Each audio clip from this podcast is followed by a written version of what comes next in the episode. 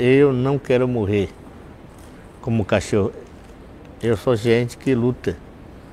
Eu queria, assim, é, continuar a lutar, continuar a defender meu povo, continuar a é, preservar a natureza, porque esse aí, é, esse aí a minha trabalho é a minha luta. Eu não ganho dinheiro. Eu quero ganhar assim, a mensagem para ficar muita gente no meu lado. Toda comida da cidade é, é, é comprado. Aldeia não, aldeia lá é de graça. A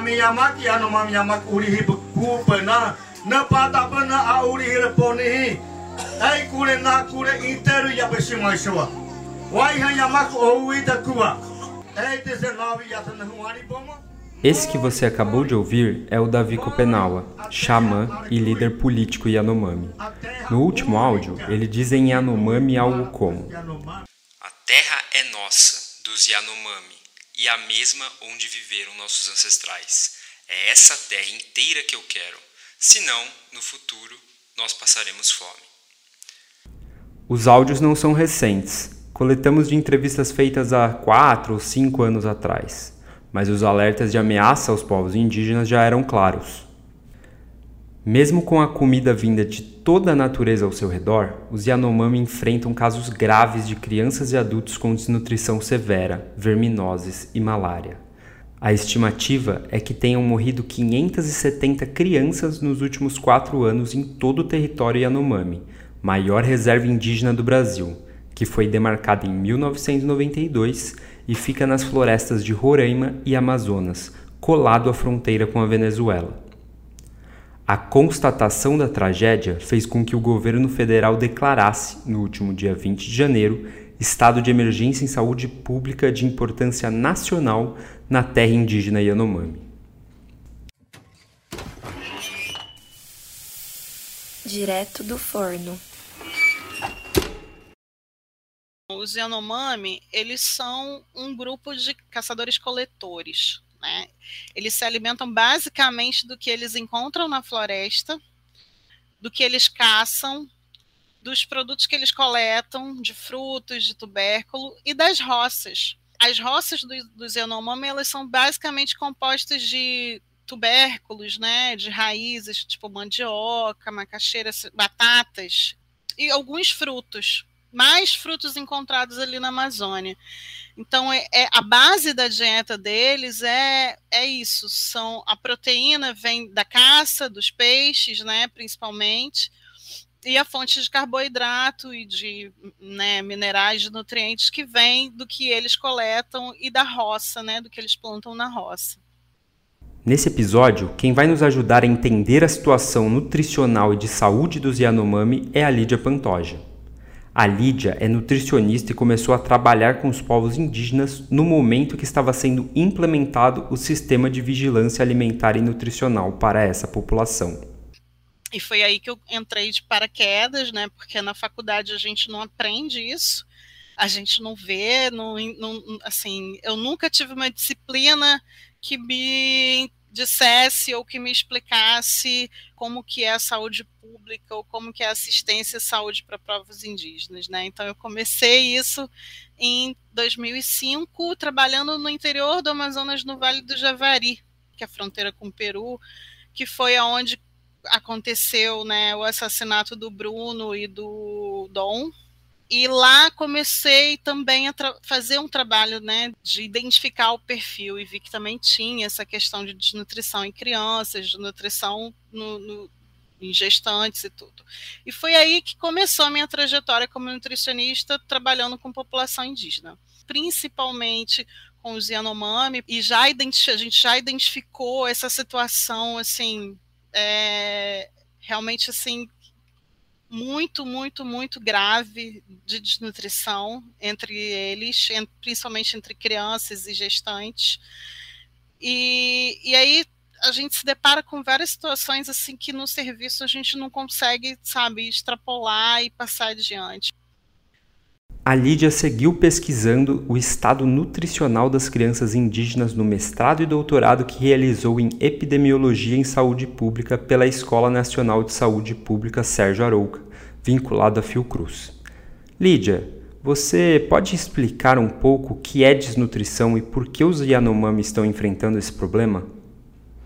A desnutrição do Yanomami é considerada como é, uma desnutrição crônica, né? Isso não é de agora, isso já vem de muitos anos. É, foi uma situação que já foi relatada desde a década de 70, quando a gente encontra estudos que falam sobre a questão de saúde dos povos Yanomami, assim, já relata sobre isso, tem estudos que falam que já são, que, que inclusive até intergeracional, que é uma desnutrição que vem de gerações, né, que é é, quando você não tem o aporte necessário de proteína e de nutrientes importantes para o seu crescimento e para o seu desenvolvimento, você acaba ficando subnutrido né? Você acaba não tendo nutrientes necessários para que você possa se desenvolver bem, para que você possa crescer, para que você tenha o seu cognitivo desenvolvido, né? Quando a gente, na verdade, tem uma desnutrição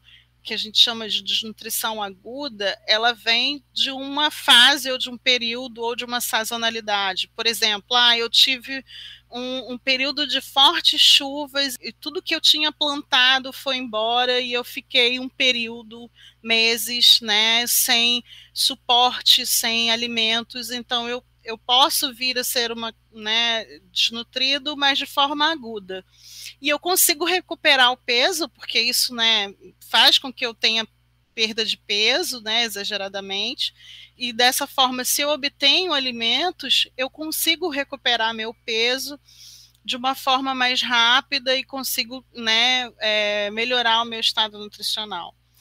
Se eu tenho é, uma falta, uma escassez de alimentos durante muito tempo, ou seja, eu tenho privação de alimentos, tanto de origem animal quanto de origem vegetal, eu posso ter uma desnutrição crônica, né? Posso vir a ter uma subnutrição crônica, que já é uma coisa que já vem de muito tempo. Isso afeta não só o ganho de peso, mas afeta também o crescimento, né? Então eu vou ter, vou pesar menos e vou ter um tamanho inadequado para minha idade na nutrição a gente usa alguns indicadores, né? Que pode ser eu estou no crescimento adequado, se eu tenho um ganho de peso adequado para minha idade ou para minha estatura. E hoje a gente tem problemas nutricionais com a população Yanomami que é de muito tempo, que é crônico e que já afetou o crescimento não só das crianças, mas que a gente já encontra isso em adultos. E como chegou nesse ponto? Então, é, como eu te falei, eles são grupos de caçadores-coletores. E, além disso, eles são grupos que nós chamamos de grupos de alta mobilidade. São grupos que se deslocam durante longos períodos por vários motivos para fazer uma visita a, um, a, a, a parentes, né? Porque eles mudam de, de, de, casa, assim, mudam de território, que a, a, a cultura e, e, e, o que eles normalmente fazem é eles plantam a roça e depois que essa roça acaba o período, né, eles se mudam para outro local para fazer roça novamente naquele outro local. Não existe aquele processo de minha roça acabou, eu vou, eu vou cuidar da terra e vou replantar. Entre eles, assim, então, eles precisam de um território muito grande para que eles possam se locomover e para que eles possam plantar roças em vários lugares. Um outro processo que pode causar essa subnutrição é essa mobilidade deles, porque eles têm um, um gasto energético muito grande e eles podem não encontrar alimento suficiente que possam suprir as necessidades nutricionais deles. Além disso, a gente tem associado doenças que naquela região são endêmicas, como a malária, por exemplo. Quando você tem malária, você pode ter uma piora do quadro imunológico, e isso também afeta o ganho de peso. Então a gente é, fica naquele ciclo, né, que eu adoeço, eu emagreço e eu adoeço novamente, eu emagreço e isso vai levando a uma perda, né, de peso e, e, levando a uma subnutrição.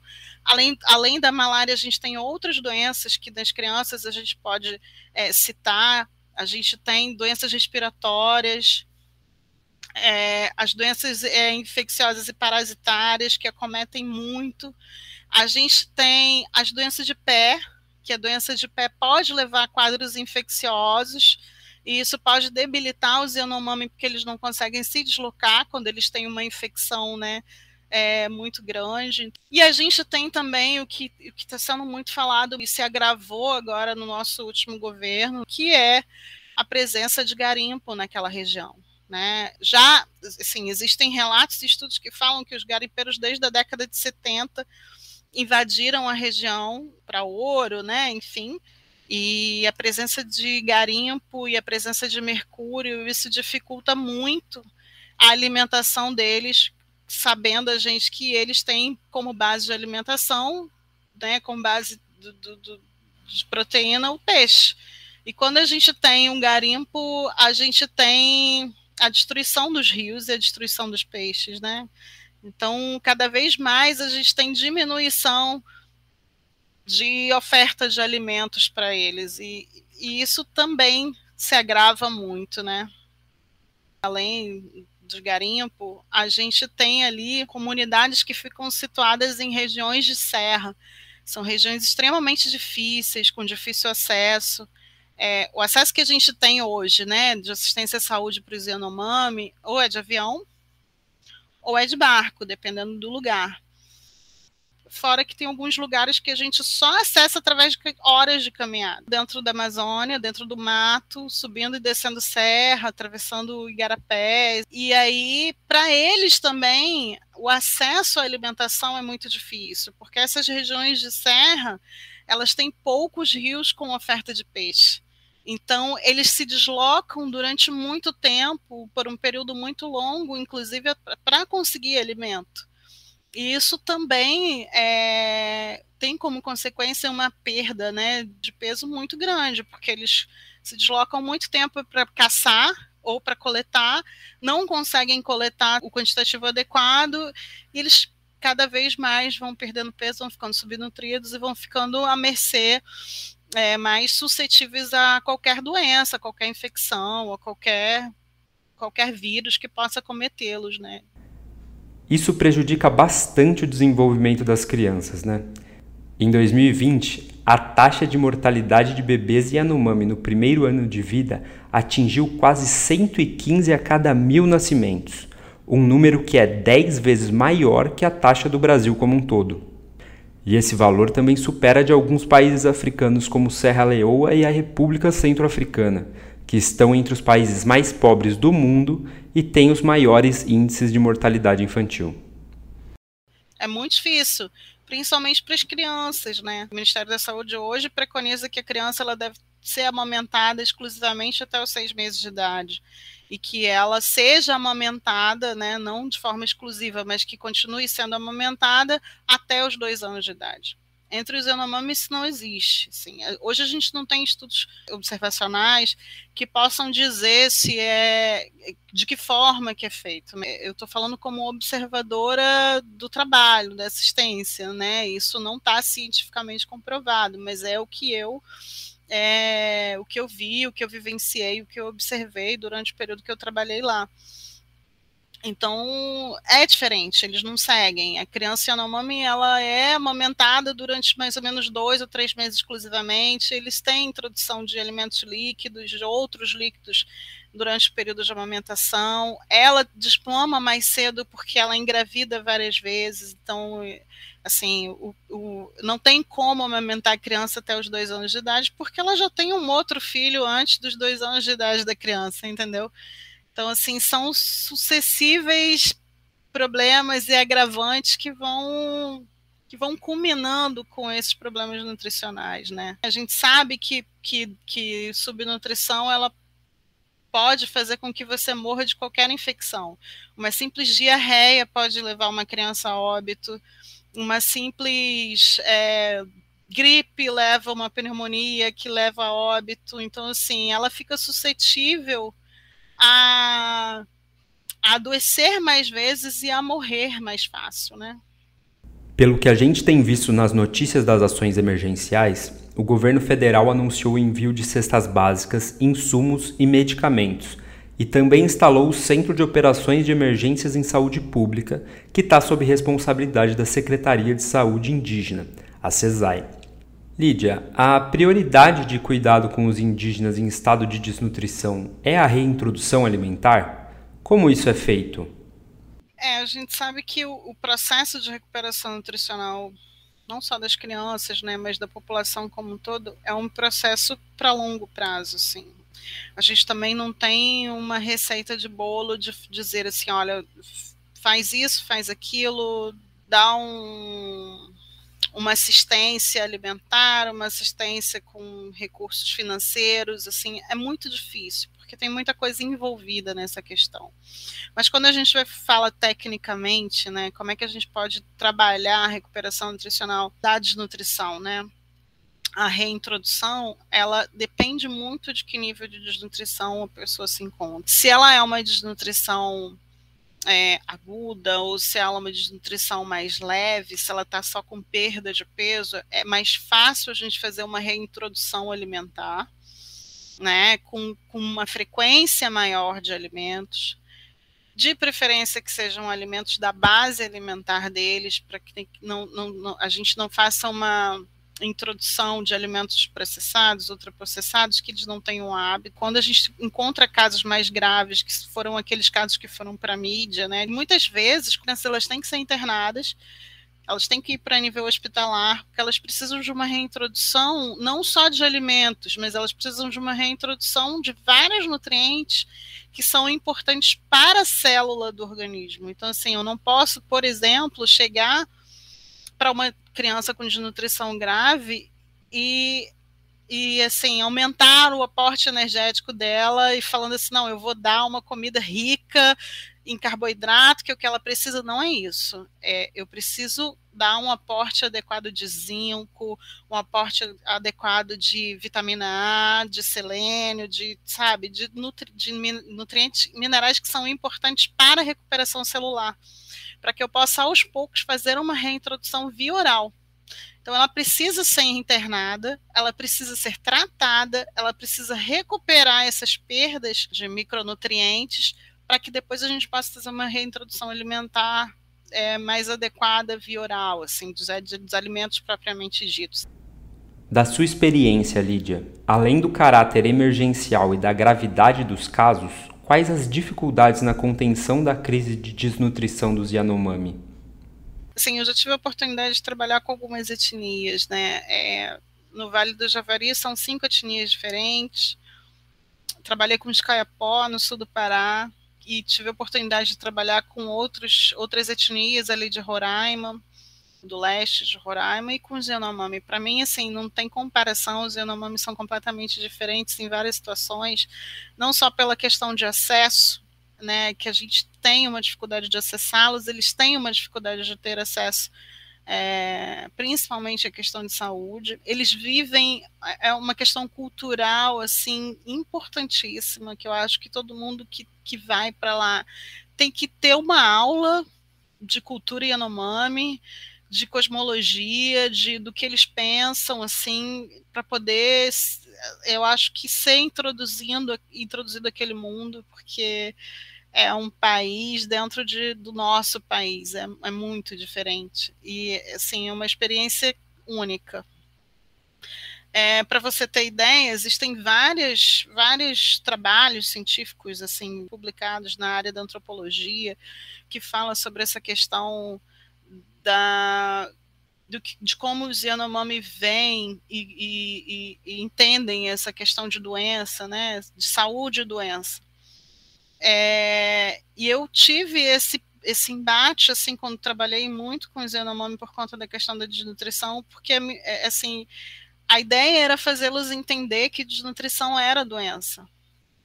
Que a criança Yanomami que ia ali, que a gente identificava que estava com desnutrição e realmente assim com muito baixo peso para a idade, com baixa estatura para a idade, era uma criança que estava doente, que ela precisava de cuidados. Só que eu não podia oferecer cuidados numa comunidade que ficava a duas horas e meia, três horas de caminhada do polo base, sabe? O polo base é um, é, é um, um lugar de acesso à saúde, como se fosse um posto de saúde dentro da aldeia indígena, é, de mais fácil acesso para as outras comunidades. Assim. A distribuição do sistema de saúde indígena ele, ele funcionava através de polos base. Então, eu tinha um polo base que atendia, sei lá, 20 aldeias, 30 aldeias, depende muito da localização. Então, como é que eu poderia fazer um trabalho de recuperação nutricional para uma criança desnutrida grave que ficava a duas horas e meia do polo base que eu não tinha acesso a essa comunidade todos os dias, porque ou eu tinha que pegar um barco e depois fazer uma caminhada, ou eu tinha que ir de helicóptero. Se eu não trouxesse aquela criança para perto de mim, por exemplo, para um polo base. Mas muitos lugares eu não tinha nem como trazer aquela criança, sabe? Então, assim, era muito difícil. E o que, que eu vou usar, né? Assim, o que, que, que eu vou dispor se oferecer para aquela criança, já que ali é um posto de saúde, não é um hospital, como é que eu vou tratar essa criança? Isso era muito difícil. Eu parti até para o estudo antropológico da questão de saúde, doença e Yanomami para tentar entender e tentar é, buscar formas de como que eu ia trabalhar isso, né? E numa dissertação de mestrado, eu não lembro agora assim qual o nome de quem foi, e ele falava sobre a questão da desnutrição que os Yanomami não entendiam desnutrição como doença, e sim como um infortúnio. E por isso era muito difícil a gente convencer os Yanomami a se tratar, os pais ficarem com uma criança num período que a gente considerava é, um período bom para a gente começar a fazer um processo de recuperação nutricional. Eles não aceitavam, eles não ficavam, eles iam embora, eles, sabe? E, e aí o, o agravo, o problema da criança se agravava muito mais, porque ela recuperava o peso, mas não, não, recuperava o que devia recuperar, voltava para a comunidade, voltava a ter restrição nutricional, adoecia de novo, pegava uma pneumonia, uma diarreia, uma infecção intestinal e voltava pior. Enfim, e, a, isso, e esse quadro se repetia várias vezes, e eram várias crianças. Então, assim, a gente chega num momento que a gente para e pensa, meu Deus, né? Tipo, o que, que eu posso fazer agora? Então, daqui como é que eu vou agir daqui em diante? Então, assim, é, existem não só estudos, trabalhos científicos, mas relatórios dentro do próprio DSEI falando dessa situação, né? E, e, e, assim, a gente realmente pedindo ajuda, tipo assim, como é que a gente vai fazer para lidar com isso? Só a saúde não resolve. E pelo que você falou, e também pensando a longo prazo, depois desse período de tratamento, os problemas continuam, né? Tem assim, tem vários problemas que a gente precisa pensar em longo prazo, né? A gente precisa pensar não só na desintrusão dos garimpeiros da terra indígena, mas a gente precisa pensar em como que a gente vai recuperar esse habitat, como que a gente vai recuperar esses rios que estão totalmente tomados por mercúrio. E a gente sabe que o mercúrio também tem uma consequência muito grande na saúde da população, né? É, é, não só nutricional, mas da questão é, neurológica também, é, na questão da imunidade, do sistema imunológico, é, a gente precisa pensar também nas questões de como que a gente vai fazer para garantir que eles tenham acesso a uma alimentação adequada, já que a gente tem não só o problema ambiental, mas o problema da, de manter a roça. Então, é um processo a se pensar e a ser trabalhado a médio e longo prazo, com ajuda, com apoio, com a intervenção de vários setores, não só saúde, não só ambiental, sabe, político, econômico, social. Eu acho que tem que ter junção aí de vários papéis, sabe, para a gente tentar é, diminuir esse quadro a médio e longo prazo.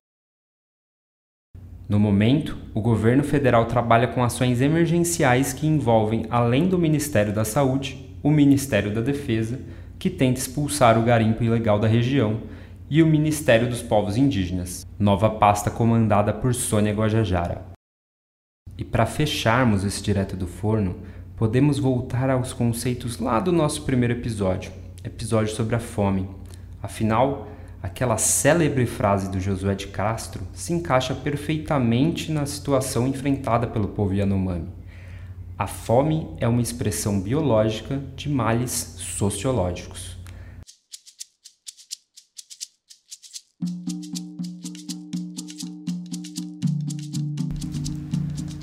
Eu agradeço a você que ouviu a gente até o final e se quiser mandar mensagens, opiniões ou sugestões, é só entrar em contato com a gente pelo e-mail pdccast@unicamp.br ou então nos nossos perfis no Instagram e no Facebook.